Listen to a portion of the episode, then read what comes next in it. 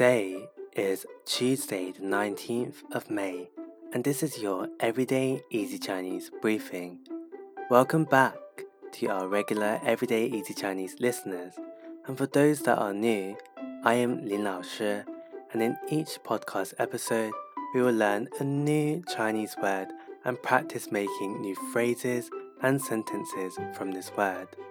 Today's word is bao. Bao. As a noun, it can mean buns, so the food, or it can mean a package. As a verb, it can mean to wrap or to cover. A common phrase that is often used with bao is bao zai wo shen shang. Bao zai wo shen shang, which means leave it to me or I'll take care of it. It literally means wrap it onto me. Let's look at some example sentences. So, if you are working at a hostel and some guests were coming, and your manager says, 客人就要来了，房间还没打扫，怎么办？客人就要来了，房间还没打扫， 怎么办？The guests will arrive soon, and the room isn't clean yet. What shall we do?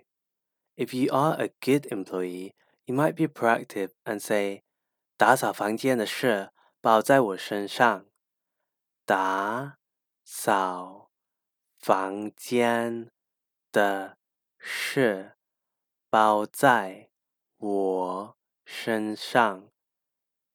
Leave cleaning the room to me. Leave it to me. Okay, let's look at another one.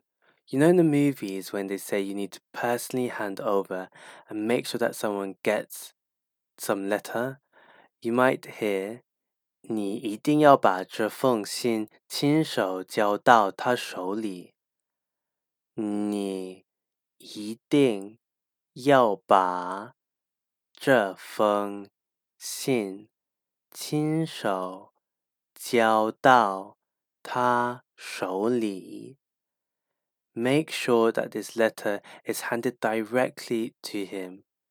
You may hear the response being 你放心，包在我身上。你放心，包在我身上。Rest assured, leave it to me. Today we learned the word 包 which means to wrap or cover, and the phrase leave it to me, 包在我身上. For more free Chinese language lessons, head over and subscribe to our YouTube channel, Everyday Easy Chinese, for new video lessons every Thursday and Sunday. See you again tomorrow.